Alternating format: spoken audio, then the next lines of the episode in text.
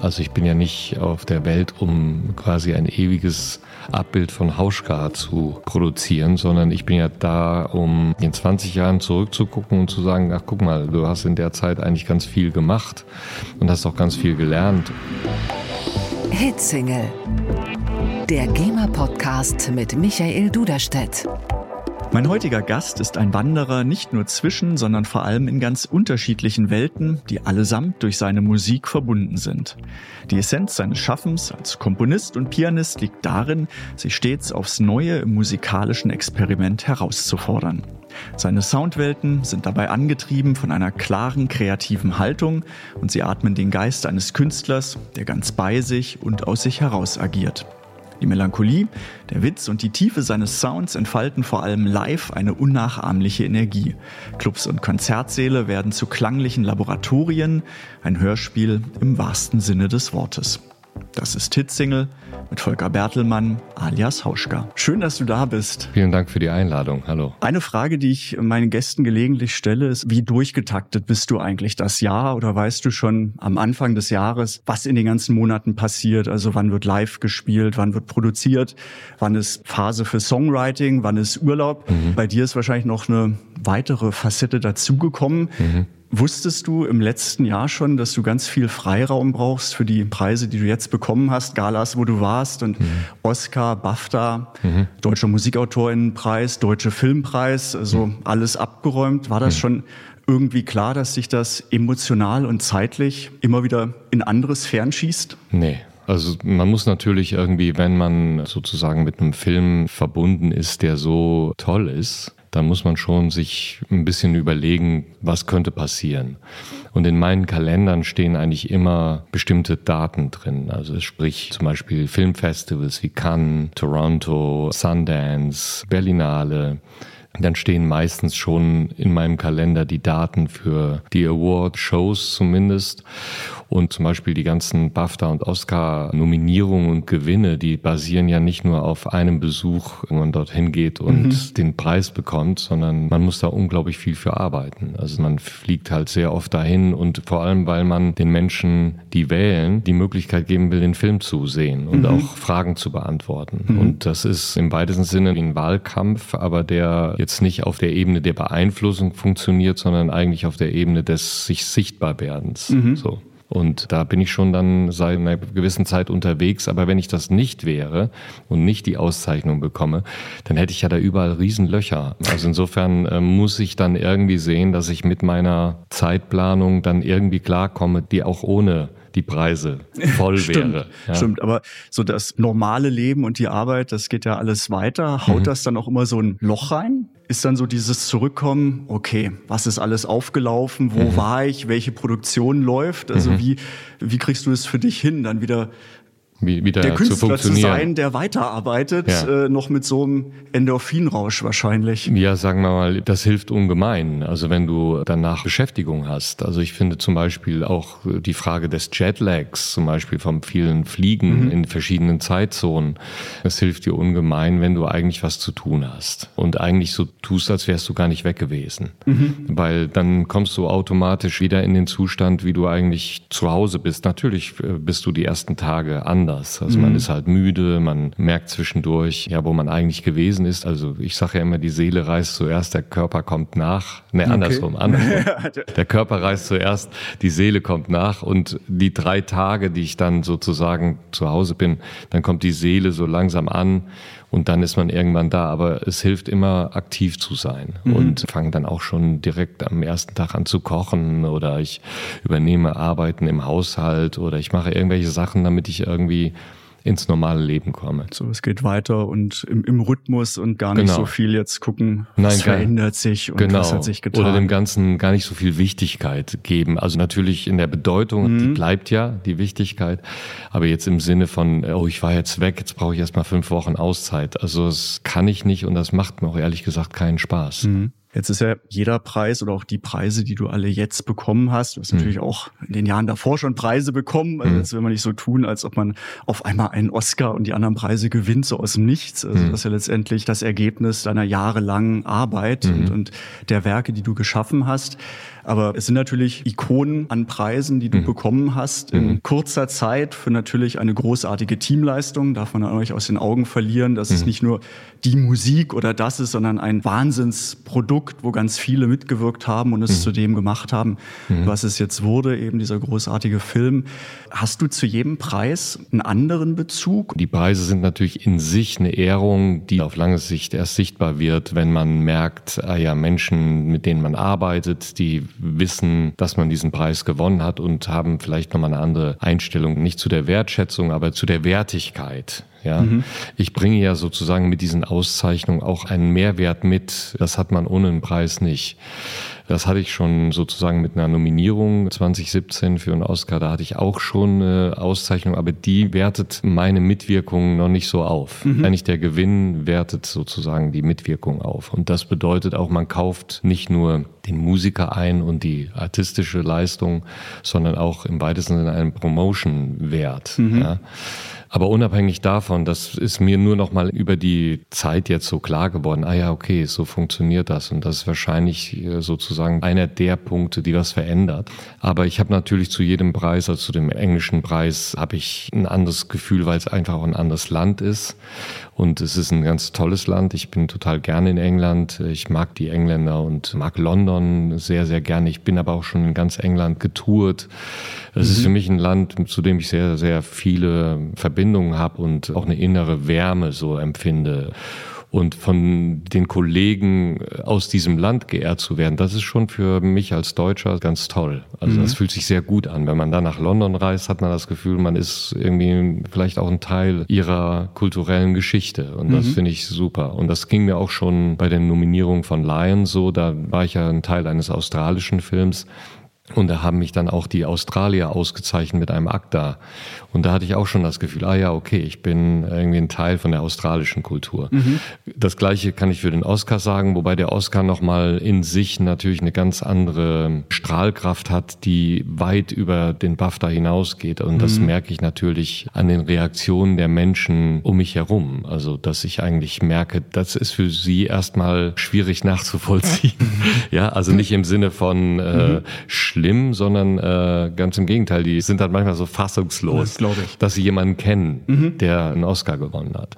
Und auch heute im Flugzeug haben mich Leute angesprochen. Das wäre zum Beispiel bei einem anderen Preis nicht unbedingt so gewesen. Mhm. Ja. Äh, vor allem, weil die Musik ist ja auch nochmal immer eine Unterkategorie des Filmpreises sozusagen. Ja. Das heißt, man kann nicht immer davon ausgehen, dass das so eine Wertigkeit bekommt. Aber wenn man den Oscar in der Musik gewinnt, das hat wirklich für einen Musiker oder für einen Filmkomponisten weitreichende Folgen mhm. sozusagen, aber sehr, sehr, sehr, sehr schöne. Ich wollte gerade fragen, ja. wie gehst du mit den Folgen um? Bringt das auch eine Art von Druck in dein Leben oder Erwartungshaltung oder ist es wirklich einfach schön, dass zum Künstler jetzt auch dieser Preis und andere Preise dazukommen und dass es sich gut anfühlt? Ja, es fühlt sich total gut an. Also im Moment fühle ich überhaupt keinen Druck und ich finde auch, es ist unnötig. Also mhm. Druck in dem Zusammenhang, weil ich habe ja nichts künstlerisch anders gemacht. Wenn ich ihn jetzt nicht bekommen hätte, würde ich genauso weiterarbeiten wie jetzt auch. Ja, mhm. ähm, es ist natürlich so, dass die Bekanntheit, die führt schon zu einem gewissen Druck in dem Sinne, dass man natürlich merkt, man wird vielleicht mehr beobachtet oder so. Mhm. Aber das ist für mich nicht so entscheidend. Ich bin eigentlich jemand, der, wenn ich morgens aufstehe, mache ich das sowieso, was ich wahrscheinlich auch sonst gemacht hätte. Mhm.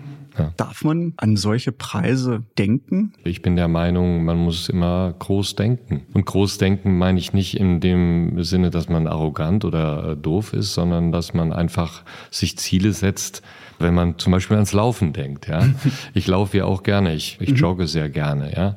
So, und wenn ich jetzt mir nicht ein Ziel setze und sage, ich fange an mit kleinen 200 Meter, dann 300 Meter, dann 500 Meter und in der Woche bin ich vielleicht beim Kilometer und bin nicht mehr atemlos. Ja. Mhm. So, und dann mache ich noch einen Kilometer drauf und so weiter. Das heißt, ich brauche ja Ziele, um mir eine gewisse Richtung zu geben. Und die können durchaus sein, indem man sagt, ich will irgendwann an einem Marathon teilnehmen mhm. oder ich möchte gerne irgendwann ein Triathlon-Rennen machen. Und das bedeutet eigentlich, der innere Anspruch ist, dass man eigentlich zu den weltbesten Menschen gehören möchte oder man möchte eine bestimmte Leistung abrufen, die der Körper kann. Mhm. Und so ist das bei der Musik genauso. Also ich bin ja beeindruckt worden von bestimmten Musiken. Die haben mich natürlich beeindruckt, weil sie qualitativ und kompositorisch wahnsinnig interessant sind oder unglaublich hochwertig produziert wurden. Mhm. Und wenn ich jetzt die ganze Zeit davor sitze und mir die in einen Bilderrahmen äh, hänge und sage, das wirst du nie schaffen, das hätte für mich keine Zielrichtung, sondern das wäre für mich dann irgendwie so, gut, dann bleibe ich jetzt so sitzen, wo ich bin und mhm. bin mit dem zufrieden. Mhm. Es gibt Menschen, die können das sehr gut und die sind auch mit kleinen Schritten vollkommen okay. Und das will ich auch gar nicht irgendwie mehr oder weniger bewerten. Ja, mhm. Mein Ziel ist eigentlich mehr, wenn ich was sehe, was richtig toll ist, diese Qualitäten, die möchte ich in meiner Arbeit auch haben.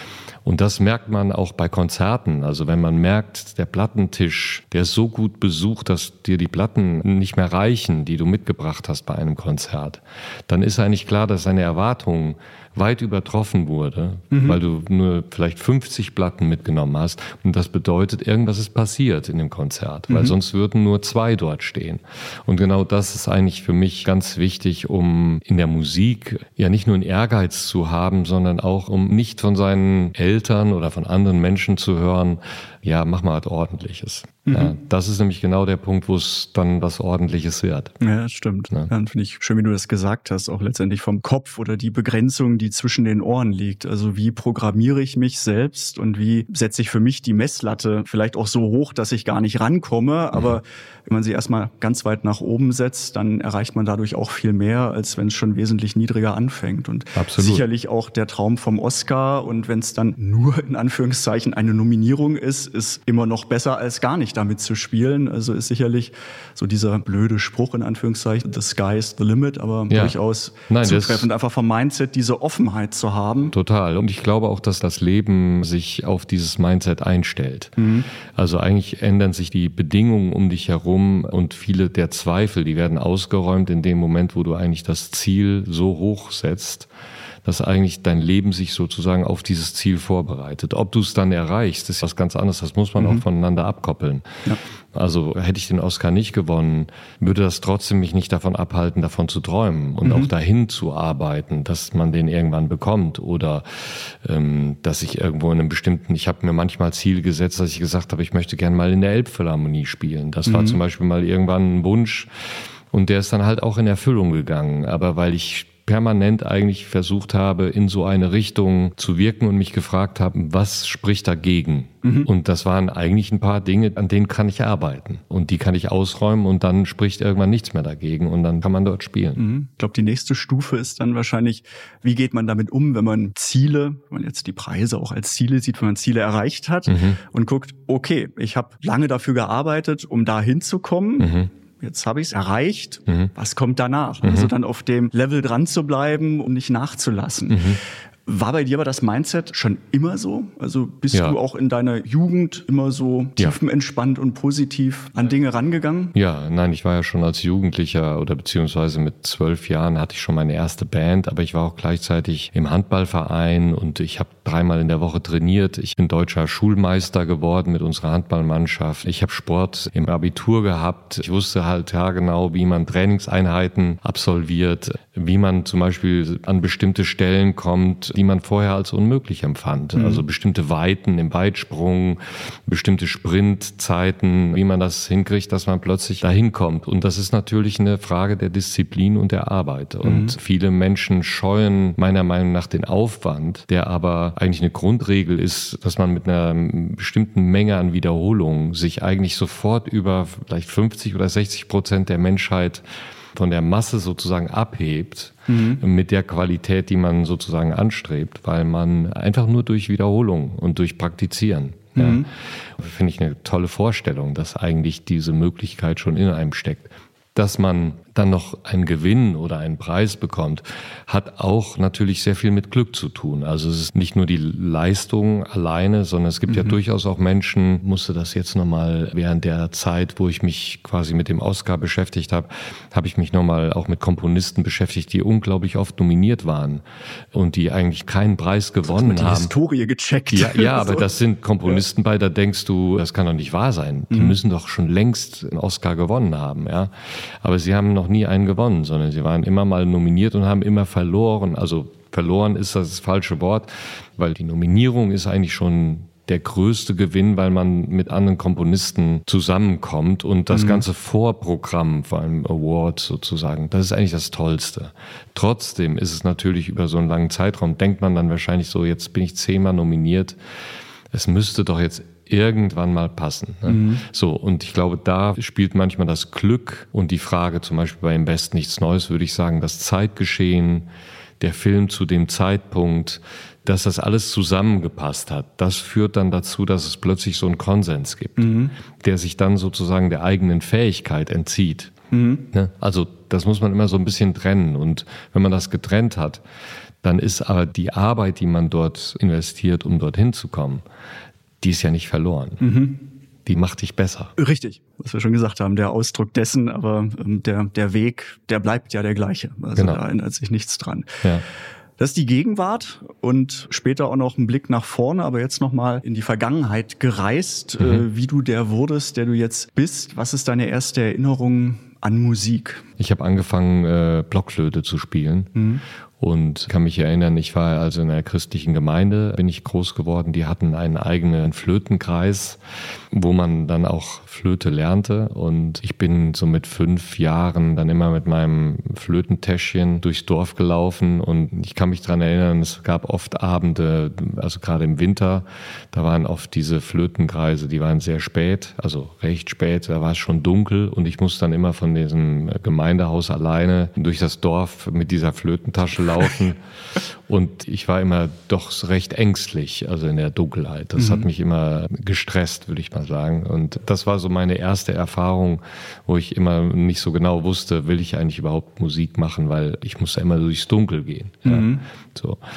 Ähm, die erste wahrnehmbare positive Erfahrung, wo ich auch sofort gemerkt habe, das will ich machen, das war halt, dass ich mit neun Jahren dann mit meiner Mutter in einem Chopin-Konzert gesessen habe von einem Pianisten.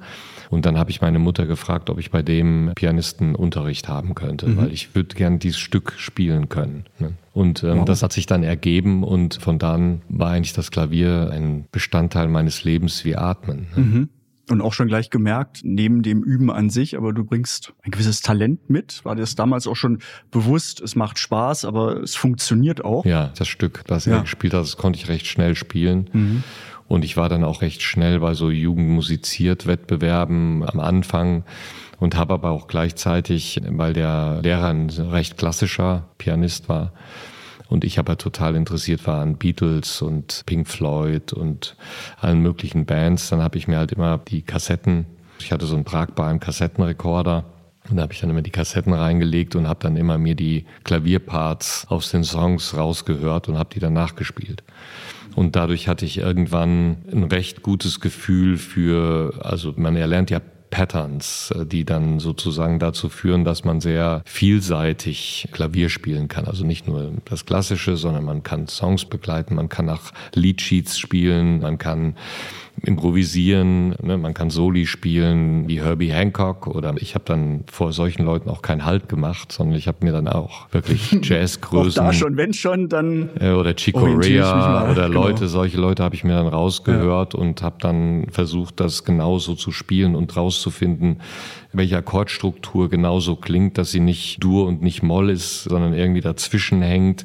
Das hat mich wahnsinnig interessiert und ich war dann recht schnell auch äh, dabei, also ich würde mal sagen mit 12, 13 habe ich dann so angefangen, die ersten Band-Songs zu schreiben und wir hatten dann mit 17 äh, einen ersten Bandwettbewerb gewonnen, der dann da in der lokalen Gegend war, wo wir meine ich, 1000 Mark gewonnen haben für eine PA. Dann konnten wir uns eine PA mhm. kaufen. Genau, in dem Zuge war ich dann eigentlich immer damit beschäftigt, auch neue Synthesizer auszuprobieren, technische Geräte, die zu der Zeit auf den Markt kamen, wie Drumcomputer, die gab es davor noch nicht. Mhm. Ne? Und genau, das habe ich dann eigentlich ausprobiert und das mündete eigentlich darin, dass ich mit 18, dann äh, mit 19 meine erste Filmmusik gemacht habe für einen Fall für zwei mit dem Gitarristen der Band, also mhm. wir beide zusammen. Und genau, da hatte ich das erste Erlebnis, was Filmmusik angeht. Du hast es jetzt so nahtlos geschildert, Ja. wirklich so reingestolpert oder wie Ja. aktiv hast du dich da noch einsetzen müssen, um die Filmmusik Äh, zu machen. dafür zu machen? Nee, ja, da, also das, hatte damit zu tun, dass die Eltern des Gitarristen, die waren Filmproduzenten. Mhm. Und die brauchten dringend Source-Musik. Also sprich die Musik, die im Radio, im Auto läuft oder in der Küche im Radio. Und wir hatten den Eltern halt mal ein Demo von uns geschickt und sie haben gesagt, sie fänden das super Mhm. und würden das gerne benutzen. Und damit war dann in einer Folge unsere Musik und das hat mir natürlich auch ganz schön Einnahmen beschert Mhm. in der Zeit meines Studiums. Diese Folgen, die liefen in der ganzen Welt. Und Ja, damit hatte ich stimmt. immer Geld. Ja. Zumindest Geld, weiß nicht mal, für eine Reise oder ich konnte auch mal einen Monat ohne irgendwelches BAföG oder so leben. Das funktionierte Mhm. ganz gut. Wurde da dann schon aus Spaß ernst? Du hast gerade gesagt, du hast noch studiert. Mhm. Also wahrscheinlich das klassische, erstmal zweigleisig fahren oder so mach was Gescheites. Und Genau, ich Musik habe ist Medizin studiert. Hobby, ja genau. Ja. Aber wann war dann die Erkenntnis da, du möchtest professionell mit der Musik was machen und nicht noch studierter Mediziner oder Arzt sein? Ja, also ich würde mal sagen, diese ganzen Erfahrungen, die sind natürlich, wenn man die akkumuliert, haben die natürlich dazu geführt, dass ich ein gewisses Wissen bekommen habe, was bedeutet das eigentlich, also welche Einkommensquellen hat man als Musiker? Und, und dadurch, dass natürlich nicht nur, wenn man Berufsmusiker sein will und nicht in einem Orchester spielt, was ja quasi auch eine Anstellung ist, wo man ein regelmäßiges Gehalt kriegt. Also wenn man als Musiker sagt, man will eigentlich freiberuflich arbeiten, dann hat das natürlich sehr viele Unsicherheiten, wie jeder freiberufliche Beruf. Und dann muss man erstmal kennenlernen, was sind dann eigentlich meine Optionen? Also wo will ich hin? Wo sind meine Stärken? Der erste Gedanke ist natürlich, ich will Popstar werden. Ja, weil das ist wahrscheinlich für einen jungen Menschen der scheinbar erste Weg, wo man reich und berühmt wird und man muss nicht mehr arbeiten. Was in meinen Augen vollkommen falsch ist. Also nicht als Generalkonzept, weil es in manchen Fällen funktioniert, aber in vielen Fällen auch einfach sehr schnell scheitert, weil es eine sehr schnelle und sehr hohe Karriere ist, also sehr schnell so einen Peak erreicht. Und dann muss man aber das sozusagen kontinuierlich bewirtschaften. Wenn es überhaupt zum Peak kommt. Genau, Ne? Also wenn es- die wenn meisten es- bleiben beim Genau. Gedanken und studieren dann doch was anderes oder machen irgendwas. Ja, Genau, ja, und richtig. wenn der Peak dann kommt, dann muss man natürlich über mehrere Jahre und auch langfristig das irgendwie, das ist ein bisschen vielleicht wie beim, bei einem Tennisspieler oder so, dass man irgendwann merkt, man wird vielleicht zu alt oder es ist nicht mehr das Repertoire, was man hat und dann muss man sich wieder neu erfinden. Also es ist halt nicht ein ganz einfacher, geradliniger Weg. Und ich habe halt zu der Zeit, als ich Medizin studierte, habe ich dann angefangen, erstmal in Bands zu spielen und geguckt, ob ich nicht so eine Art Band-Keyboarder äh, werde, wo ich quasi mit Synthesizern irgendwie arbeite und überlege, was kann ich zu den Songs machen, also quasi meine eigenen Arrangements gemacht habe zu den Songs. Und das hat mich aber irgendwie nicht befriedigt. Und dann habe ich wieder eine neue Band gegründet, die war aber auch nicht so toll. Und so habe ich immer wieder versucht, neue Ansätze zu überlegen, wie kann ich meine eigene Musik, also was ist das eigentlich, was meine eigene Musik äh, sein soll. Mhm. Gesang, Gitarre war immer ausgeschlossen, war Nee, war Ja. überhaupt nicht, Ja. ganz im Gegenteil. Also ich selbst habe keine Gitarre gespielt, aber Mhm. es gab in den Bands, in denen ich in der Zeit war, waren eigentlich immer sehr gitarrenlastig. Genau, aber jetzt so für dich, dass du noch Ja. neben Keyboard und Klavier überlegt hast, äh, doch Gitarre oder ein Nee. anderes Instrument. Also das Nee. war schon immer War immer Klavier, Keyboard, Tasteninstrument. Tasteninstrumente. Okay. Ich habe noch Saxophon gelernt in der Zeit zwischen 20 und 25. Also habe ich auch richtig aktiv Kurse belegt, weil ich wollte mich an der Jazzhochschule in Köln bewerben. Und dafür brauchte ich ein zweites Mhm. Okay. Instrument. Dann habe ich das angefangen. Aber dann habe ich mich dort auch beworben und wurde gar nicht erst eingeladen zum Vorspiel. Das war dann einfach, da waren zu viele Bewerber, die viel besser waren technisch und die auch viel mehr mit Jazz zu tun hatten. Ich war ja eher jemand, der gesagt hat, was für eine Schule steht mir eigentlich zur Verfügung. Und man hatte zu der Zeit nicht Pop-Akademien. In Amerika hatte man die, aber nicht hier. Ne?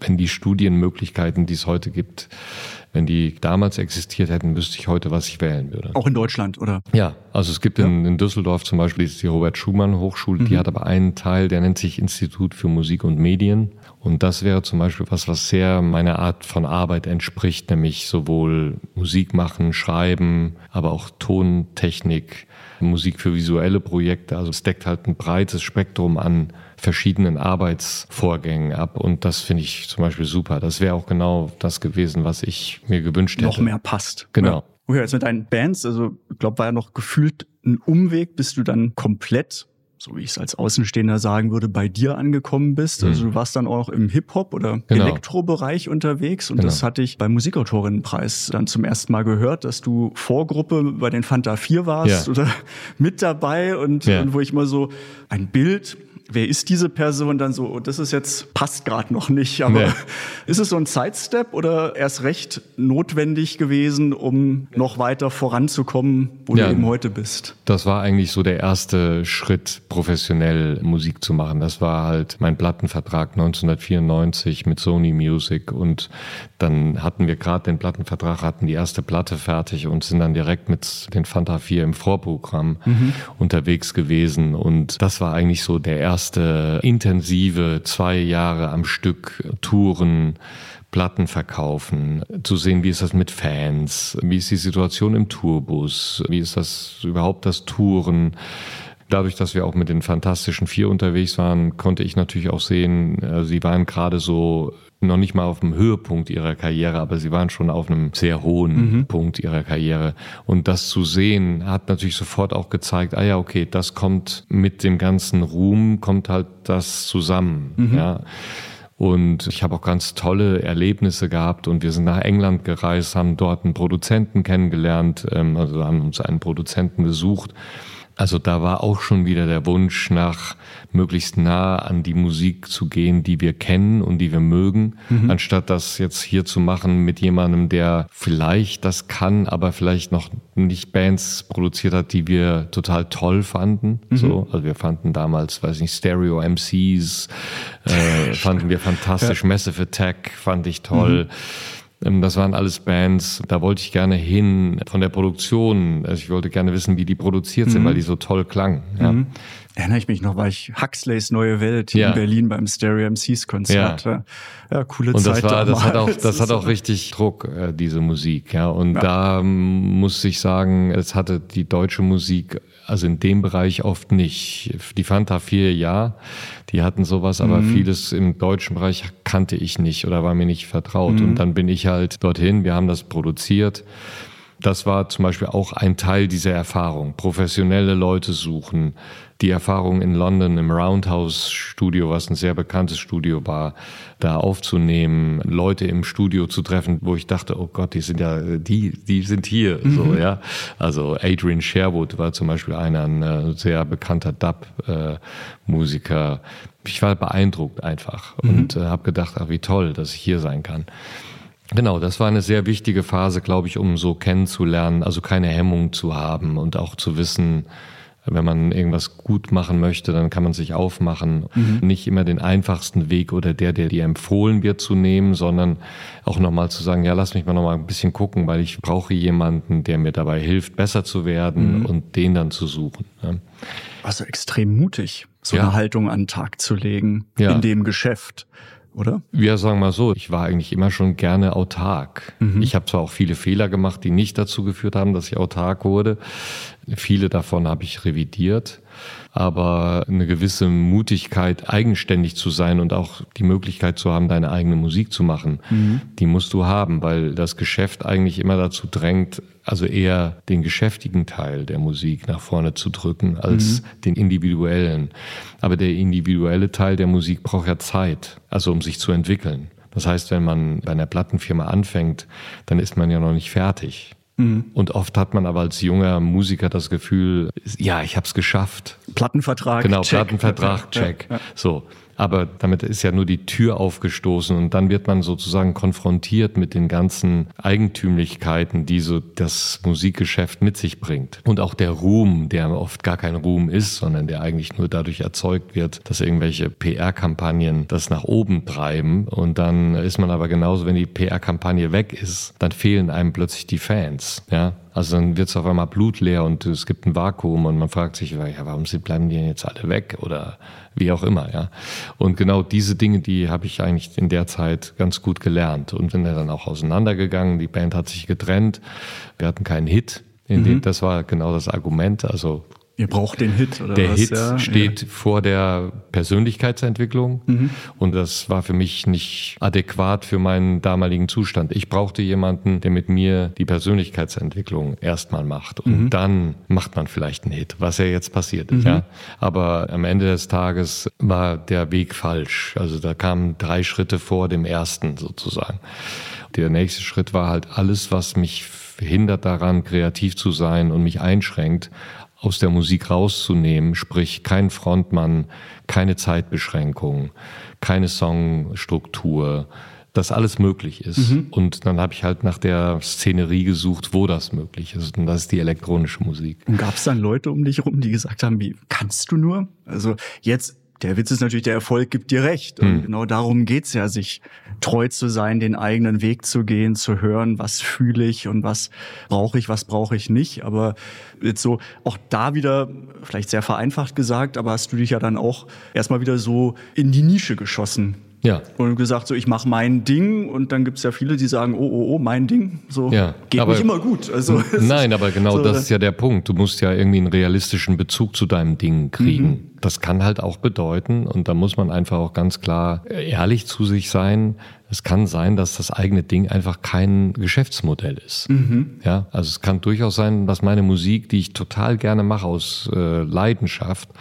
dass die einfach nur eine gewisse Menge an Menschen begeistert. Mhm. Das ist auch vollkommen okay. Mhm. Ich muss jetzt nicht mit meiner Musik irgendwas erzwingen, was nicht da ist. Und gleichzeitig würde mir dadurch ja auch klar, okay, Volker, du musst irgendwie einen anderen Job machen, weil Du musst irgendwie dein Geld mit was verdienen. ne? Das ist auch eine schmerzhafte Erkenntnis. Genau, es ist eine schmerzhafte ja. Erkenntnis, aber der muss man sich meiner Meinung nach stellen mhm. in der Zeit. Und es ist ja nicht nur vom Glück abhängig, sondern wie man ja sieht, gibt es ja auch einige Karrieren, die haben ganz viel Glück, wenn die ganz früh weiß nicht, die kommen in eine Castingshow, haben mit 19 plötzlich einen Riesenerfolg. Zwei Jahre lang werden die da durch den ganzen Apparat geschleust und nach zwei Jahren ist Feierabend. Mhm. So, und damit ist die Frage, was mache ich jetzt als nächstes? Genau, und die nehmen im Prinzip diese Entscheidungen und verschieben die einfach nur, weil mhm. irgendwann kommt dann der Punkt, reicht dann mein Talent auf längere Sicht ohne den ganzen Apparat der Castingshow und diese Promotion, reicht die aus? Mhm. Ne? War schon insofern total richtig, lieber zu sagen, mach irgendwas. Ich habe dann in der Musikschule äh, angefangen zu arbeiten und habe dann immer zwei Tage in der Woche angefangen, sozusagen Stücke zu schreiben, meine musikalische Welt zu entwickeln, mhm. Aufnahmen zu machen, zu sagen, das ist nicht gut, das ist toll, das gefällt mir, das finde ich super und so weiter und erstmal eine Selektion von dem zu machen, was mir gefällt. Auch ständig selbst reflektierend? Natürlich, also, also das mache ich auch heute noch so. Also ich, wenn ich heute komponiere, ich bin ja jemand, der sehr gerne improvisiert. Wenn ich für eine Platte was aufnehme, dann arbeite ich einen Tag lang, nehme ich 20 Stücke auf, die kommen dann irgendwo in einen Folder und da denke ich gar nicht groß drüber nach, was das ist, sondern ich nehme es einfach auf, wie es kommt und in der Woche später mache ich den Folder wieder auf und gucke mir den an oder höre mir den an mhm. und denke dann, oh Gott, was hast du denn da gemacht? Oder das, ey, das war ist irgendwie interessant, das gefällt mir gar nicht, das ist ganz schön, da, da fehlt ganz viel und so weiter. Und dann ordne ich die sozusagen ein in, also ich gucke mir sozusagen selbst äh, beim Spielen zu und sage dann, okay, das sind Ideen, die sind schon sehr weit. Mhm. Das sind Ideen, die sind kleiner und die benutze ich dann, um sozusagen Overdubs dazu zu machen oder auch zu sagen, das Stück ist schon fertig. Mhm. Vielleicht um das noch so ein bisschen die Lebensabschnitte abzuschließen mhm. und dann in dein kreatives Schaffen einzutauchen. Du bist dann letztendlich im Laufe der Jahre angekommen bei einem Studio, Studiobetrieb, dass man sagen kann, du bist Unternehmer mhm. und machst deine Musik als Hauschka, machst mhm. Filmmusik, also zweigleisig plus andere Produkte, alles was mit Sound zusammenhängt, also Plan ist aufgegangen mhm. und so wie du auch klingst, genau da, wo du dann hin wolltest. Ja, weil mich auch einfach die Vielseitigkeit interessiert. Also mhm. mich interessiert auch die Zusammenarbeit mit anderen Gewerken oder mit Tanz oder mit Theater. Mich interessieren Arbeiten mit Corporate-Nutzung, wie zum Beispiel Logos, Soundlogos, äh, Werbespots, finde ich manchmal ganz interessant. Das kommt natürlich immer darauf an, für was, mhm. aber ich finde das Format interessiert mich. Also kurze Formate, 30 Sekunden, eine Minute. Was kann man mit solchen Formaten machen? Mhm. Ähm, Podcasts haben mich schon immer Stimmt, interessiert. Podcast-Musik hast du gemacht. Genau. Ja. Was man dabei lernt, ist einfach die Ansprüche zu verstehen und auch zu verstehen, was braucht denn so ein Gewerk oder so eine Arbeit. Und man kann nicht an jede Arbeit gleich dran gehen. Man kann nicht sagen, äh, ja, ich schreibe euch jetzt hier drei Stücke und das ist es dann. Oder ich schicke mir mal den Podcast, wenn er fertig ist, weil meistens wollen die die Musik haben, bevor der Podcast geschnitten wird. Mhm. Und das heißt, du hast einen ganz anderen Arbeitsablauf. Und dafür musst du dir halt Arbeitstechniken überlegen, die funktionieren in der Kreativität. Also, dass du Sachen verschickst, die flexibel einsetzbar sind. Mhm die man auseinandernehmen kann, also eigentlich wie ein Modularsystem und die man aber auch wieder zusammensetzen kann zu etwas, was vielleicht an einer Stelle ganz komplex klingt und dann an einer anderen Stelle einfacher. Und solche Sachen, die interessieren mich sehr. Mhm. Das ist jetzt so der krasse Bruch dann zur kreativen Arbeit, aber du das gerade so gesagt hast, mit die Frage, musst du dich emotional darauf einstellen, um zu gucken, was empfange ich und wie kanalisiere ich das? Also so ein bisschen dieses Programmieren Podcast. Mhm. Was ist ein Podcast? Wie funktioniert Podcast? Mhm wie fließt das durch mich durch und produziert Töne? Mhm. Oder ist es genau der andere Weg, der andere dass Weg. du also erstmal deine Töne hast und deine Dubs und Sounds und merkst, okay, das Modular hat eine Verwendung dafür. Ja, oder beziehungsweise ich versuche mit demjenigen, mit dem ich dann arbeite, mhm. eine Form zu entwickeln, die uns beide zufriedenstellt, weil es ist ja mhm. schon auch äh, eine Kollaboration und eine Kollaboration mhm. bedeutet, du musst verstehen, wie der andere arbeitet und was er sich mhm. wünscht wenn du anfängst, dem zu sagen, so, pass auf, du bist jetzt mal still, ich mache jetzt mal meine Sache und danach schicke ich dir das und fertig, mhm. dann bist du sehr schnell an einem Punkt, wo die Unterhaltung nicht mehr funktioniert. Also es gibt dann keine, kein Austausch und es wird auch oft sehr schnell sehr trocken und vielleicht auch sogar scheitert das Projekt. Mhm. Ja? Ähm, und diese Kipppunkte, die habe ich ja öfter schon erlebt. Also dass man in der Kommunikation plötzlich merkt, irgendwas stockt hier. Ich muss jetzt aktiv werden, um diese Stockungen aufzulösen. Mhm. Ja, und das hat man ja nicht nur bei der Musik, das hat man auch in anderen Arbeiten genauso, dass man natürlich weiß, wenn sozusagen Kommunikation nicht mehr ganz funktioniert oder was auf den Tisch kommt, wo man merkt, okay, das müssen wir jetzt mal lösen. Mhm. Und das funktioniert nur, wenn du sozusagen auf einer Ebene bist, wo Geben und Nehmen sich ausgleicht. Ja. Und damit fange ich eigentlich immer sofort an. Mhm. Also ich fange nicht an mit, ich gebe dir jetzt, sondern ich frage erstmal, was brauchst du? Mhm. So, und damit entsteht sofort eigentlich ein Gespräch, was mich sehr interessiert mhm. und was mich vor allem auch kreativ interessiert, mhm. weil dadurch werde ich ja auch bereichert und kann dadurch mein Spektrum erweitern. Mhm.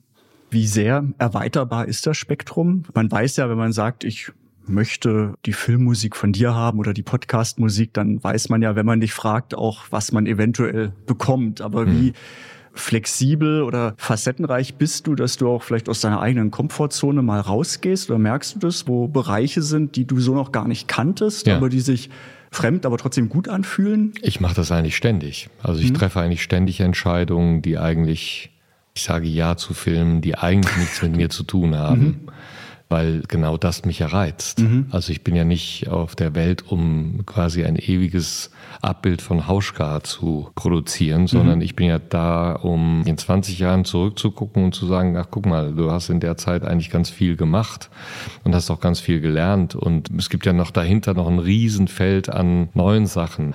Ich sage eigentlich immer, es gibt viele Filmformen zum Beispiel, die ich noch nicht gemacht habe, wie ein Zeichentrickfilm zum Beispiel, den würde ich sehr gerne mal machen. Ein äh, Science-Fiction-Film habe ich jetzt mal gemacht, aber auch da gibt's so die Variante. Für mich gibt's jetzt nicht sozusagen die, ich mache jetzt nur noch Thriller mhm. oder so. Oder ich werde nur noch gefragt für Filme, die so sind wie Lion. Also wo du emotionale Dramen hast, mhm. mhm. sondern ich habe gerade im Westen nichts Neues gemacht, was ein sehr harter Kriegsfilm, Antikriegsfilm ist. Jetzt gerade mache ich einen Film, der ist sehr emotional, ein ganz, also der ganz zarte Töne braucht und eine ganz äh, warme Atmosphäre braucht. Dann mache ich das nächste Mal Da habe ich zum Beispiel mal einen Film gemacht, der sich nur mit Jodeln beschäftigt. Also Aha. wo ich versucht habe, mit Stimmen zu arbeiten. Das ist eine Komödie. Also so versuche ich schon, mir ein Spektrum zu erarbeiten, was mich nicht identifizierbar macht. Okay. Ja. Mhm weil, und das ist ja auf der einen Seite ein Problem, aber auf der anderen Seite auch ein Vorteil, wenn du zwischen den Stühlen sitzt, ist das immer ein Qualitätsmerkmal, was eigentlich darauf hindeutet, dass du was Eigenes machst. Mhm. Weil für dich gibt es noch keine Kategorie in dem Sinne. Mhm. Und das ist eigentlich auf der anderen Seite eine schwierige Stellung oder eine schwierige Position, weil du nicht beschrieben werden kannst. Mhm weil Menschen dann immer sagen, ja, der ist das eine, aber der ist auch das andere oder der ist auch das. Ja gut, aber komm, der kann ja nicht alles sein. Mhm. Ja, so und das meine ich auch damit gar nicht, sondern ich meine damit, natürlich ist jede neue Form des Kreierens besteht ja aus Bestandteilen, die aus anderen Kategorien oder aus anderen Musikrichtungen herauskommen. Aber was Neues kann nur eine Form sein von einer Mischung aus all diesen Bestandteilen. Mhm. Und deshalb bin ich sehr interessiert, möglichst viele Bestandteile zu verstehen mhm. und auch sie mal gemacht zu haben und vielleicht auch zu sagen, nee, das ist nichts für mich, ja. Oder das will ich nicht. Mhm. So. Trotzdem reizt es mich. Also wenn mir jemand sagt, irgendwas von einem Genre, was ich noch nicht bedient habe, dann bin ich schon jemand, der eigentlich dorthin geht, was ich noch nicht kann als also im Zweifel eher ja eher als, äh, als hör mir damit auf. Ja. Genau. Wie beim Jonglieren, die Bälle in der Luft halten, wie viel parallele Projekte kannst du bedienen? Gibt's da, also gut, sind ja auch immer unterschiedliche Deadlines mhm. und äh, ja. Timings und Slots und das Übliche, aber ja. arbeitest du immer parallel an ja. mehreren Geschichten? Ja. also das hat nichts damit zu tun, dass ich mich langweile. sondern es hat eigentlich oft damit zu tun, dass man die Projekte nicht planen kann. Mhm. Und das hat oft damit zu tun, dass sich plötzlich Projekte verschieben. Dann bleiben die anderen aber da stehen, wo sie sind. Und dann schiebt sich das eine Projekt in das andere rein. Ich hatte einmal einen Fall, also wo ich drei Filme hintereinander hatte. Und die waren sehr schön, passten die alle schön hintereinander. Und dann hat der erste Film sich verspätet der rückte dann sozusagen in das Zeitfenster des zweiten ein und der zweite fing schon an, früher mich anzuteasen für komm mal hier hin, wir müssen mal Spotting-Session machen und so weiter. Und dann hatte ich auf einmal drei Filme äh, zur gleichen Zeit, was überhaupt nicht mein Wunsch war. Mhm. Das hat sich dann irgendwie wieder entzerrt. Aber das hat mir nur gezeigt, dass man das so nicht, in dem Beruf kriegt man das nicht hin, dass man das wie so eine Perlenkette aufeinander baut. Mhm. Es sei denn, man sagt, ich kriege im Jahr drei Projekte, die finanzieren mein Leben und mit den drei Projekten bin ich okay und mehr will ich nicht. Und mhm. wenn man unabhängig ist, also wenn man alleine ist und man hat ein kleines Studio und braucht niemandem in irgendeiner Weise, also man hat eine kleine Operation sozusagen, mhm. dann ist sowas möglich. Ich habe aber eine Familie, das ist der erste Punkt, der dazu führt, dass ein gewisser Einkommensstrom stattfinden muss. Und ich habe junge Mitarbeiter, Mhm. Und das hat zum Beispiel auch Corona gezeigt. Wir haben während der Corona-Zeit nicht einen Ausfall gehabt. Also wir haben eigentlich die ganze Zeit weitergearbeitet zusammen, was mir eigentlich so eine Genugtuung gegeben hat, wo ich gemerkt habe, ja, das ist eigentlich toll, dass man ja so eine Gruppe von jungen Menschen mhm. beschäftigen kann beziehungsweise sie sind ja nicht alle bei mir beschäftigt, sondern sie haben ja auch noch andere Beschäftigungsfelder, aber ich habe zumindest dazu beigetragen, dass sie für mich auch tätig sein konnten und das mhm. war auch ein Beitrag, dass sie eigentlich ohne Einschränkungen durch mhm. die Corona-Zeit gekommen sind. Und diese Faktoren bedeuten natürlich auch, man hat mehr Räumlichkeiten, man braucht mehr Platz und so weiter. Und das führt alles dazu, dass man irgendwann eine gewisse Grundstruktur des Einkommens braucht. Mhm. Und das wiederum spielt in die Frage der Planung der Filme, die man annimmt und in welcher Reihenfolge und wie dicht. Ne? Und äh, manchmal ist es ja so, man macht gerade einen Film, dann bekommt man aber noch eine Anfrage für einen kleinen Werbespot oder für einen Podcast und dann guckt man, kriege ich das, jetzt warte ich gerade zum Beispiel darauf, dass ein neues Bild kommt, das sind nochmal drei Tage, die hätte ich Zeit dann sagt man vielleicht, ja, das mache ich noch. Was inspiriert dich? Alles eigentlich. Also mich inspiriert das Leben, mich inspirieren andere Menschen, mich inspiriert das Reisen, mich inspiriert die bildende Kunst. Das ist für mich ein großer Faktor, eine große Inspiration. Mich inspirieren sehr viele Unterhaltungen. Also ich finde Begegnungen mit Menschen finde ich sehr inspirierend. Ich mhm. habe viele Platten nach Orten benannt, an denen ich mit Menschen Begegnungen hatte. Ja, das sind eigentlich die Inspirationsquellen. Mhm. Du hast vorhin auch schon gesagt, dass du auch viel improvisierst und über die Klangwelten dich dann den fertigen Werken ähm, näherst. Ist aber trotzdem, also auch wenn es um deine eigenen Alben geht, Brauchst du so ein Bild oder ein Grundschema, worum es geht? Also eigentlich auch wieder vorhin die Frage, was ist zuerst da? Die, mhm. die Idee, der Impuls oder die Musik, die dann zu einer Namensgebung führt? Genau. Das Letztere. Also mhm. die Musik ist immer erst da ja. und die hat auch keine Zielrichtung mhm. am Anfang. Die bist du auch jeden Morgen, ja. jeden Morgen bist du aufstehen und Musik machen? Ja. Ist das immer so gucken, was kommt? Ja. Ja. Also 8 Uhr aufstehen, also beziehungsweise 8 Uhr im Studio sein, so. Mhm. mhm. Also dann gibt's mindestens irgendwo einen Abschnitt am Tag, an den meisten Tagen. Es gibt auch Tage wie heute zum Beispiel, dann bin ich halt in Berlin mhm. und bin halt den ganzen Tag am Reisen und habe verschiedene Termine, dann fahre ich wieder zurück. Wenn ich morgen nach Hause komme, wird es wahrscheinlich so sein, dass ich erstmal ankommen muss Ne? Mhm. Aber meistens am Nachmittag sitze ich dann da und fange schon an zu arbeiten. Das kann auch manchmal einfach bedeuten, dass ich Research betreibe, dass ich gucke, nach Sounds suche, überlege, wie könnte ich so einen bestimmten Sound bekommen, was könnte ich an Instrumentierung benutzen, gibt es noch irgendwelche Instrumente. Dann suche ich oft auch nach exotischen Instrumenten, dann muss ich Leute finden, die das spielen können. Dann mache ich mit denen einen Termin, dann kommen die zu mir ins Studio, dann probiere ich mit denen Sachen aus dann fahren die wieder weg, dann gucke ich, was mache ich mit den Klängen, dann bearbeite ich die. Und dann kann es auch sein, dass ich merke, das ist für den Film nicht das Richtige, dann kommen die halt in einen Folder, der nennt sich Pool mhm. und in dem bleiben die erstmal liegen und irgendwann hole ich die da wieder raus, wenn ich was anderes habe. Aber es ist im Prinzip immer ein Suchprozess von Klangwelten. Mhm.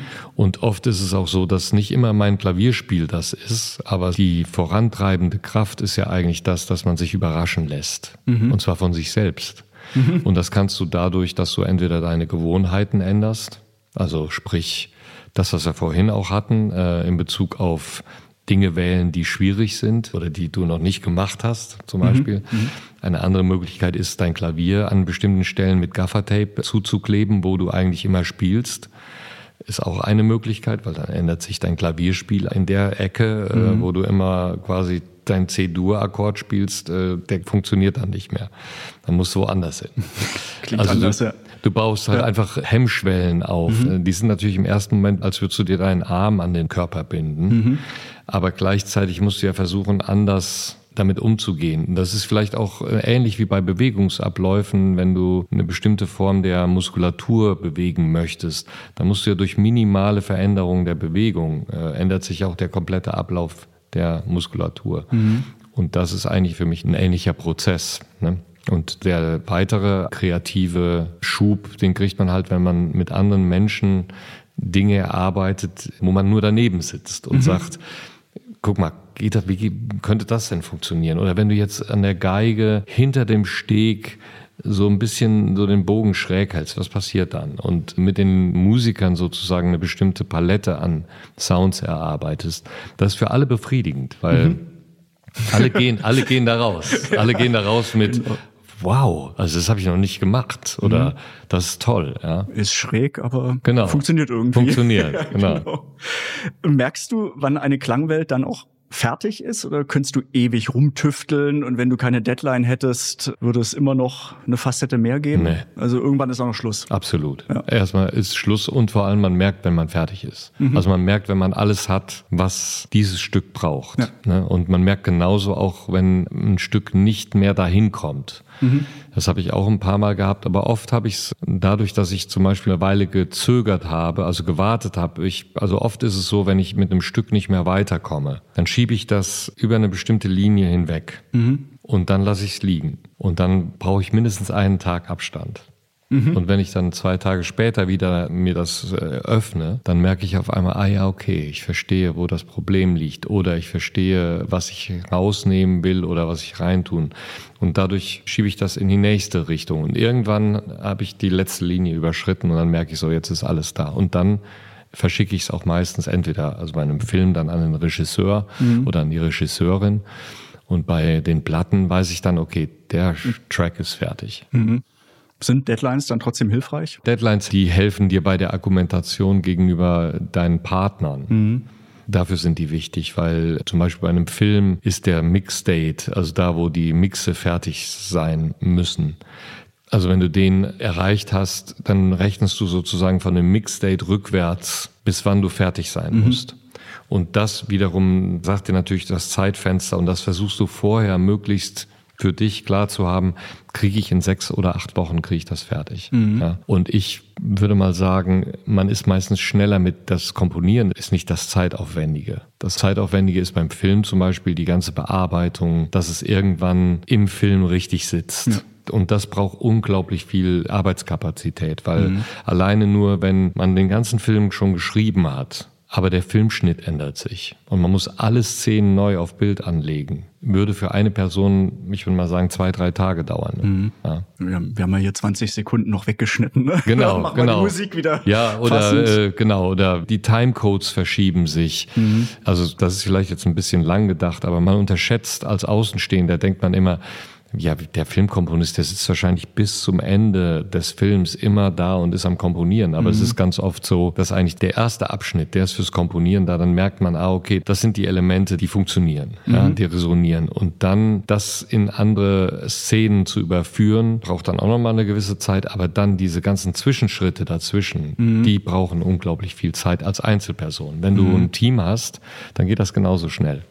Also es ist dann viel, viel flotter. Ja. Was wünscht sich der Filmkomponist als perfekte Einbeziehung in einen Film? Ab hm. wann möchtest du richtig involviert sein? Also möchtest du schon bei der Idee des Drehbuchs am liebsten dabei sein? Oder wann kommst du zum Einsatz? Und was sind so idealtypische Abläufe auch im Zusammenspiel mit Regie, Produktion, Endabnahme? Also jeder Film ist erstmal unterschiedlich. Allein schon durch die Tatsache, wann ich gefragt werde. Im Westen nichts Neues war schon fast fertig, als ich gefragt wurde. Mhm. Da ging es eigentlich nur darum, findest du das Thema toll, hier ist das Skript, wir können dir auch schon direkt den Film zeigen. Mhm. Okay. Und dann bin ich nach Berlin gekommen und habe mir den Film angeguckt. Bei Lion war es auch so. Das war auch ein Film, interessanterweise beide Filme, die dann auch einen Preis gewonnen haben. Mhm. Da bin ich sehr spät dazu gekommen und habe es überhaupt nicht als schlimm empfunden, sondern ganz im Gegenteil. Ich hatte eigentlich das Gefühl, also A sind die Filme dann oft geschnitten ohne Musik oder mit ganz wenig Musik, was äh, bedeutet, der Film ist dann für sich schon so kraftvoll, mhm. dass er gar keine Musik braucht in erster Linie. Und die Musik muss dann ihre Rolle finden, was erstmal nicht so einfach scheint, aber es ist für mich wesentlich leichter, meine Rolle zu definieren in einem Film, der schon recht weit fortgeschritten ist. Weil auch die ganze Visualität, die liegt ja schon vor mir. Mhm. Während wenn ich ein Drehbuch lese, dann kann mich der Stoff interessieren. Aber ich weiß bei Gott noch nicht, ob der Film gut wird. Mhm. Oder die Bilder in deinem Kopf und vielleicht die Musik sind wieder was ganz anderes, genau. als äh, genau. die Regisseurin äh, im Kopf hat. Genau, und selbst ja. wenn die Regisseurin oder der Regisseur mir das wahnsinnig bildhaft beschreibt, mhm kann es im Produktionsprozess ja sein, zum Beispiel, dass Geld fehlt für die Extras. Ich stelle mir eine Kampfszene vor mit 500 Komparsen, die irgendwo durch den Schlamm laufen und es gibt wahnsinnig viele Explosionen und was weiß ich auch immer. Mhm. Und dann sehe ich das erste Produkt und sehe irgendwie 30 und sehe dahinter ein Greenscreen und mhm. merke, ja, okay, das muss noch alles aufgefüllt werden, ja. Und was auch funktionieren kann, aber oft sind die Filme, die einfach eine gewisse Wucht haben wollen, mhm. die müssen auch in einer gewissen Wucht gedreht werden. Mhm. So ist zumindest mein Eindruck. Insofern ist es, also das Drehbuch zu lesen, finde ich total wichtig. Mhm. Aber ich versuche mich dann recht schnell von dem Drehbuch zu distanzieren und zu sagen, der Film interessiert mich, was wären die Parameter, die jetzt dazu führen, dass ich den Film gerne machen möchte? Mhm. Und wann macht es Sinn einzusteigen? Und oft ist es für mich zum Beispiel toll bei bestimmten, zum Beispiel bei Thrillern finde ich, oder bei Science-Fiction-Filmen, da finde ich grundsätzlich schon wichtig, so eine Atmosphäre mitzubekommen. Oder wenn ich das Gefühl habe in einem Buch, ist zum Beispiel ganz wichtig, ob es ein dunkler Ansatz ist, also ein, von der Farbigkeit eher was Bedrückendes und wie mhm. viel wie stark wollen Sie eigentlich in dem Buch so das Helle und das Positive, also auch den Entertainment-Faktor, der vielleicht familienfreundlich ist oder so. Es gibt ja ganz viele Ansprüche, die sowas. Äh, Musik soll den Film schön machen, oder? ja. Ich kann dir nur sagen, das kommt hinter aufs Tablett, mhm. weil am Ende des Tages sagen sie natürlich, oh, der Film ist schon so dunkel. Jetzt kommt noch so ganz tiefe, dunkle, depressive Musik dazu. Das guckt sich doch kein Mensch an. Ja, mhm. so. De facto ist es aber so, wenn du ein bestimmtes Thema hast, dann braucht das einfach eine gewisse, ich will nicht sagen Brutalität, aber es braucht eine gewisse Dunkelheit, mhm. um sozusagen auch interessant und spannend zu wirken. Genauso auch wie Komödien eine gewisse Spritzigkeit brauchen und eine gewisse Helligkeit, ja. Mhm. Genau. Und das kannst du aber nicht immer aus den Dingen entnehmen, die du bekommst. Mhm. Und deshalb freue ich mich eigentlich immer schon auf den ersten Schnitt, mhm. um dann einfach für mich klar zu haben, ah, okay, das ist die Richtung, dahin geht's. Und in der letzten Zeit zum ersten Mal durfte ich mir zum Beispiel, bevor ich mich entscheide, auch schon mal den Film angucken. Das ist zum Beispiel auch eine Neuigkeit. Das ist auch gemein, wenn du dann sagst, mache ich nicht. Nee, dann so, dann, oh, der Film ist nicht gut. Das ist ja sehr subjektiv. Ja, ja. Und ich würde auch nie sagen, der Film ist nicht gut, sondern ich würde sagen, ich glaube, das ist nicht meine Welt. Mhm. Ich wüsste jetzt nicht, was ich dazu beitragen kann. Mhm. Ja. Im Austausch, wie viel Input ist für dich noch wichtig? Oder ab wann würdest du sagen, das ist jetzt ein Reinreden, lasst mich jetzt mal erstmal machen und dann gucken wir weiter? Oder Alles. ist dieser fortwährende Austausch fortwährender super Austausch, wichtig? Und immer, immer Austausch und immer auch alle Ideen sich anhören. Mhm. Vor allem von denen, die halt Entscheider sind und auch die, die sozusagen in dem Filmprojekt auch Dinge tun, wie Soundeffekte, Visual Effects, Leute, die vielleicht in dem Prozess sagen, kannst du mir mal das und das schicken oder mir gefällt das hier irgendwie, ich habe mir das mal angehört, ich glaube, das ist ein Problem, weiß ich nicht, ich habe schon so viele dunkle Basstöne da drin, jetzt kommt noch dein Cue dazu, das ist die ganze Zeit nur verzerrt oder irgendwie sowas. Mhm. Da muss man sofort sagen, immer, immer, sobald du was hast, keine Hemmungen haben, mich anrufen, wir können darüber sprechen und wir gucken. Also voll kritikfähig, was das Absolut. angeht. Ich meine, ich habe, was meine Musik angeht, auch überhaupt kein Ego in dem Sinne, dass ich mich da unbedingt verwirklichen muss, ich persönlich. Mhm. Mir geht's ja darum, dass der Film mhm. einfach richtig toll wird.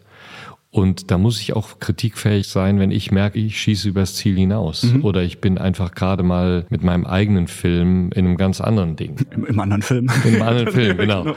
genau. Und äh, merke einfach, ich kriege das nicht überein. Dann bin ich sehr dankbar, wenn mir jemand sagt, hör mal, mhm. ich glaube, du bist da irgendwie, das, das ist eher gerade nicht das Richtige. Du mhm. musst da ein bisschen gegensteuern. Ja. Krass. Ich weiß ehrlich gesagt nicht, wovor ich mich zuerst verneigen soll. Vor deinem Mindset oder vor deiner Musik, vor deinem Werk. Also mhm. ich finde, deine ruhige, analytische Art ranzugehen. Mhm. Faszinierend und hat es ja auch in anderen Podcast-Folgen oder so, wenn es immer darum geht, was würdest du deinem jüngeren Ich sagen? Aber mhm. ich habe so das Gefühl, auch so wie du das geschildert hast, dass du schon bei deinem jüngeren Ich irgendwie so gefühlt immer bei dir selbst warst mhm. und das dann die logische Konsequenz ist und eben ja, Mindset extrem wichtig ist und wie man an Dinge rangeht und das verbindet. Also Du musst dich sehr oft von deinem eigenen Getriebensein sozusagen abkoppeln. Mhm. Das ist ganz wichtig, weil das bringt dich nicht voran. Ja, mhm. das Getriebensein ist ganz oft Zustand von Unerfülltheit und man muss sich dann eher fragen, warum bin ich so und warum bin ich so unerfüllt und wo liegt das Problem? Aber das hat nichts mit der Arbeit zu tun. Beziehungsweise wenn ich jetzt zum Beispiel schreibe, Musik schreibe, dann will ich ja das auf Papier oder auf die Aufnahmen bringen, was gerade aus mir herauskommt. Ne? Mhm. Und wenn ich dann anfange, da schon im Vorfeld mir einen riesen Kopf zu machen über das, was es sein soll, da kriege ich das nicht aufgenommen. Mhm. Ne? Und genauso ist es auch mit dem Miteinander. Ich finde, es braucht immer eine gewisse Höflichkeit und eine gewisse Aufmerksamkeit gegenüber anderen, die ja oft sehr schwer ist. Also man ist ja oft auch in Situationen, wo man gar nicht die Kapazität hat, sich für jemand anderen zu interessieren. Trotzdem ist es wichtig, die Menschen mitzunehmen, wenn man mit Leuten gemeinsam arbeitet und zusammen ist dann geht es ja darum, dass man irgendwie eine Gemeinsamkeit schafft, wo alle sich gesehen fühlen. Mhm. Und das kriegt man nur hin, indem man offene Gespräche führt. Natürlich zwischendurch auch mal sagen muss, ich glaube, das funktioniert so nicht. Mhm. Ja, man muss natürlich die eigene Meinung auch äußern, ohne dass es immer nur darum geht, oh, der hat das jetzt gesagt, jetzt müssen wir alle sofort keine Ahnung, ganz ruhig sein oder so. Mhm. Ich habe das ja oft erlebt, wenn du in Räumen bist, wo ein Mensch auftaucht, wo alle Gebeine bei allen gefrieren, ja. Mhm. Das ist ein kreativ leerer Raum. Mhm. Da will keiner mehr irgendwas machen. Mhm. Die sind alle ängstlich. Und das ist für mich, also da, dann mache ich lieber irgendwas, wo ich, dann werde ich Gärtner. Dann kann ich mit den Blumen. Landschaftsarchitekt. genau. Krass. Kann man mit dir ins Kino gehen? Absolut. Und dich neben sich sitzen haben und du genießt den Film oder so die Zahnarztfrage, gucken sie allen Leuten auf die Zähne, aber guckst du auch einen Film an als Film oder bist du doch analytisch immer so bei Nein. der Musik dabei oder das dann abgestellt? Nein, ich gehe total gerne ins Kino. Mhm. Ich habe auch immer mit Freunden, haben wir immer so regelmäßige, also zum Beispiel vor Weihnachten gibt es ja immer so bestimmte Filme, die dann vor Weihnachten rauskommen, wie Herr der Ringe kam zum Beispiel eine ganze Weile mhm. raus mhm. oder Star Wars oder solche Filme. Da haben wir Popcorn und Getränk und dann rein in den Film und dann geht man halt zusammen ins Kino. Mhm. Ja. Und das habe ich schon als Kind gemacht. Ich bin ja groß geworden im Siegerland und im Siegerland gibt es einen Ort, der heißt Dahlbruch. Und dort war dieses Kino in diesem Dorf, das war ein recht kleines Dorf, das wurde immer ausgewählt für das beste Programmkino, entweder in Nordrhein-Westfalen oder in Deutschland. Ich bin mir nicht mehr ganz sicher. Okay.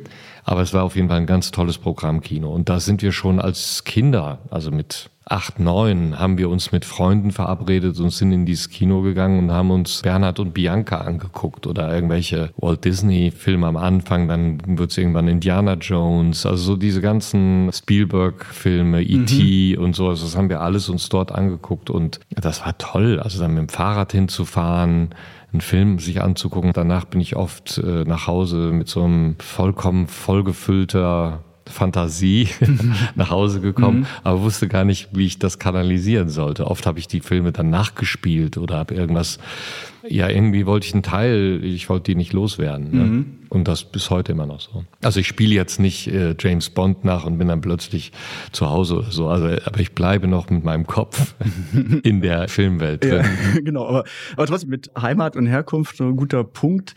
Ist die Verwurzelung in der Heimat für dich wichtig? Also deine Region, wo du herkommst, NRW, Siegerland, wo du tätig bist. Jetzt ist ja wahrscheinlich mal so, ah, Oscar, jetzt zwingt Hollywood. Also hm. ist dann auch LA immer so, wo man mit liebäugelt und mache ich da noch mal was? Oder ist so, wie du hier aufgestellt bist, das genau passend für dich, was auch immer noch kommen mag? Ja, also sag mal, solange die Flexibilität nicht ausschließt, dass ich dort arbeiten ja. kann, möchte ich da bleiben, wo ich jetzt bin. Also, Kein Umzug geplant. Nein, das Leben, das Leben ja. ist einfach die Sprache, die Art und Weise, wie wir leben, die ist halt einfach so, wie ich sie mag. Mhm. Und Düsseldorf ist für mich eine Stadt, die hat eine Größe, die ist für mich vollkommen in Ordnung. Aber ich muss auch sagen, ich könnte in Düsseldorf, glaube ich, nicht leben, also jetzt mit meiner Profession, wenn ich nur in Düsseldorf arbeiten würde, die ganze Zeit. Also mhm. Die Tatsache, dass ich viel reise und viel anderes sehe, ermöglicht es mir in einer kleineren Stadt leben mhm. zu können. Und das mhm. finde ich sehr toll. Ich glaube, diese Kombination ist mir lieber, als in einer großen Stadt wie Berlin alles zu erleben. Mhm. Aber dadurch so abgelenkt zu sein, dass ich mich nicht fokussieren kann. Also für mich würde die Stadt in sich von ihrer Größe würde sie mich mehr ablenken vom Arbeiten. Ja, spannend, ja. Ich brauche eine gewisse Isolation mhm. ne, und ein, ein, Gefühl von Alleinstellungsmerkmal. Also mal unabhängig davon, ob es das ist, aber da hat mir Düsseldorf und auch überhaupt das Rheinland, die haben mir eigentlich immer geholfen in dem Bezug, dass ich mich immer sehr auch durch die Nähe nach Belgien, Holland und mhm. äh, Frankreich. So, man war halt immer schnell. Wir sind, fahren manchmal am Wochenende äh, einfach zum Einkaufen in ein Land, wo eine andere Sprache gesprochen wird. Und von da aus fahren wir einfach wieder zurück und gehen auf den Markt nach Antwerpen oder so. Ja, mhm. und das führt dazu, dass man irgendwie das Gefühl hat, man ist in Bewegung ja, und man nimmt stimmt. andere Dinge auf. Von daher ist das ein, ein schöner Ort. Siegerland war mir irgendwann mal zu klein. Aber im Siegerland gibt's halt den Naturbezug zum Wald. Ich mhm. besuche das Siegerland eigentlich regelmäßig. Wenn ich im Wald bin, geht's mir viel, viel besser. Mhm. Muss ich schmunzeln, weil ich ja vorhin von meinem Lauf am Wochenende erzählt habe durch den Thüringer Wald. Irgendwann, man muss immer überlegen, woran denke ich eigentlich? Dann hatte ich immer mit Blick auf heute dann Different Forest. Ja. Ich so, nee, das ist nicht different, das ist always the same. Always the same. Und äh, so, und was ich auch schön finde, weil es auch schon fast filmreif klingt, also eben Siegerland und dann, du kommst aus Ferndorf, ja. Ortsteil äh, und hast ja auch dann ein Album dazu gemacht ja. und dann auch einfach nur, zumindest wie ich es erkannt habe, für mich oder rausgesaugt habe, den Widerspruch eigentlich dieses so mit der Lupe auf die Heimat gucken, mhm. ähm, durch die Titel der Lieder und das Ganze, die Heimat heißt auch noch Ferndorf, mhm. aber weckt dann eigentlich so ein, was ist Heimat, was ist Ferne und ja. wo will ich hin, wo bin ich? Also allein das macht mir zumindest viel Freude. Also dieses äh, Aufnehmen von so kleinen Botschaften mhm. und was mache ich draus und was dann zum Gesamten beiträgt. Ne, das ist ja auch ein Teil des Ganzen, ist ja durchaus eine Einbindung der Vergangenheit. Also ich kann mhm. ja nicht verleugnen, dass ich von da komme. Und es gibt natürlich sehr viele tolle Erlebnisse, die ich von dort mitnehme. Mhm. Es gab eine Phase in meinem Leben, wo ich die Enge in einem solchen Dorf natürlich viel zu eng fand für das, was ich rausfinden wollte. Und ich hätte in meinem Leben nie das Leben geführt oder was ich bis jetzt geführt habe, wenn ich dort geblieben wäre. Weil man muss raus aus dem, also es ist zu klein. Mhm. Ja. Ähm, und das heißt aber nicht, dass das in sich nicht ein toller Ort ist. Ja? Und für manche Menschen, also ich würde mal sagen, wenn man eine Bäckerei hat, also ein Handwerk oder irgendwas, was sozusagen einen sowieso an Leute vor Ort bindet, mhm. würde ich jetzt nicht zwangsläufig sagen, ich müsste irgendwie, es sei denn, ich will der Weltmeister im Brotbacken werden oder so, dann müsste ich wahrscheinlich irgendwo hin, wo mhm. ich das Wissen bekomme. Ja? Mhm. Aber das Dorf an sich ist was, was äh, auch eine wahnsinnig klare Botschaft hat ans Menschsein. Also weil Menschen, das menschliche Leben ist ja meiner Meinung nach viel zu komplex geworden. Also es müsste sich ja eigentlich nur konzentrieren auf ein paar wenige Dinge, mhm. nämlich auf Wohnraum, Essen und Bewegung. Und das sind eigentlich die drei Sachen, die man eigentlich braucht. Ja. Und wenn das alles autark herzustellen wäre, dann hätte man alles gleichzeitig, weil man bewegt sich, um sein Essen zu bekommen. Und man hat irgendwo einen Wohnraum, den man sich gebaut hat und damit wäre man eigentlich fein. Mhm. Wenn man in dem Ort immer glücklich wäre. Mhm. Ja. Und genauso ist ein Dorf eigentlich so ein bisschen so eine, wenn man sehr nah am Wald wohnt und sozusagen auch eigentlich mit seinem Körper sich durch die Bäume bewegt, ist das eigentlich schon vollkommen ausreichend, wenn man mhm. ein Ziel hat. Also wenn ich weiß, ich will Schnittchen essen in einer Hütte, die irgendwie fünf Kilometer entfernt ist, laufe ich sehr gerne durch den Wald. Mhm. Ja. Und vielleicht ist die Hütte zu. Dann gehe ich auch wieder zurück, bin aber trotzdem eigentlich okay. So würde ich das mal vergleichen mit, was dieser Ort mir bedeutet. Und mit der Platte Ferndorf habe ich eigentlich ein bisschen Frieden geschlossen. A, weil was du schon sagtest, mir da auch erst bewusst wurde, wie philosophisch eigentlich der Name des Dorfes ist. Mhm. Das war mir vorher überhaupt nicht. Ich war die ganze Zeit eigentlich nur auf, boah, ist das langweilig. boah, ist das langweilig, ja. So, und äh, auf einmal dachte ich so, Moment mal, jetzt konzentrier dich doch mal. Ich meine, die Kraft, die du sozusagen hast, wenn du Klavier spielst, die kommt ja aus der Zeit als Kind dort mhm. und auch aus dem Klavierspielen dort.